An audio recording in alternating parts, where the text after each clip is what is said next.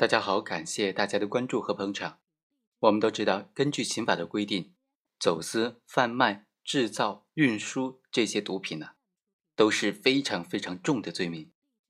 那今天就和大家来谈一谈这样一种情形：以毒品来抵债。那像这样的行为构不构成贩卖毒品罪呢？我们来看看这个案件，通过这个案件和大家简单的来分析一下。熊某染上的毒瘾，一直没有戒除。二零一四年三月份，熊某被债权人谭某催促到期还借款。电话当中，双方约好了见面的时间地点。两人见面之后，熊某给了谭某十小包的冰毒，用来抵债。债权人收下之后，吸食了其中的九小包，剩下一小包就被公安机关查获了。经过鉴定，这一小包白色的晶体就是甲基苯丙胺。对于本案双方的定性呢，有两种意见。一种意见就认为，没有充足的证据能够证明熊某以牟利为目的而提供毒品给谭某吸食，以毒品抵债，也并不能够说明熊某从中赚取了差价，因此熊某的行为不构成贩卖毒品罪。同时，他持有的毒品数量并没有达到定罪的标准，也不应该定性为非法持有毒品罪。第二。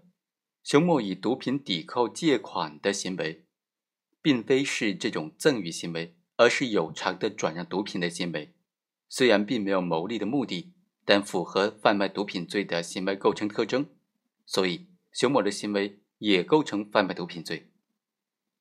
综合来看呢，我们认为第二种观点是比较恰当的。首先，贩卖毒品罪指的是行为人明知道是毒品而有偿的转让毒品。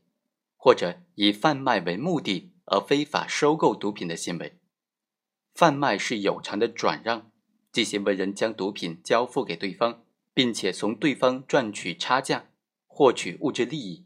这种物质利益既可以是金钱，也可以是其他的物质利益。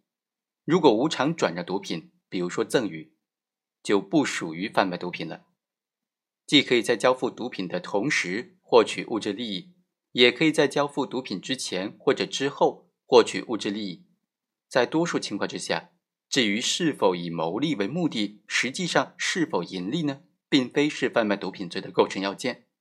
在少数特殊的情况之下，比如说刑法第三百五十五条所规定的特殊主体、特定主体向吸食者提供麻醉药品和精神药品，必须是以牟利为目的，才构成贩卖毒品罪。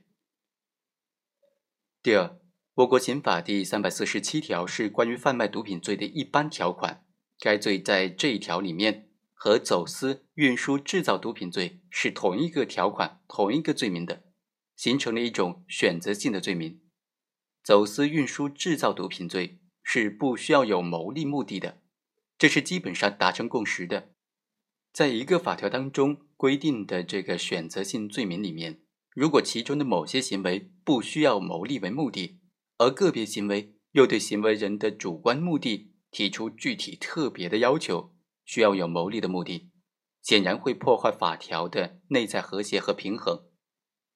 因为一个法律条文把几种行为放在一起作为选择性的罪名，规定了相同的法定刑，就是考虑到他的行为具有相同或者相似的社会危害性，而且几种行为之间。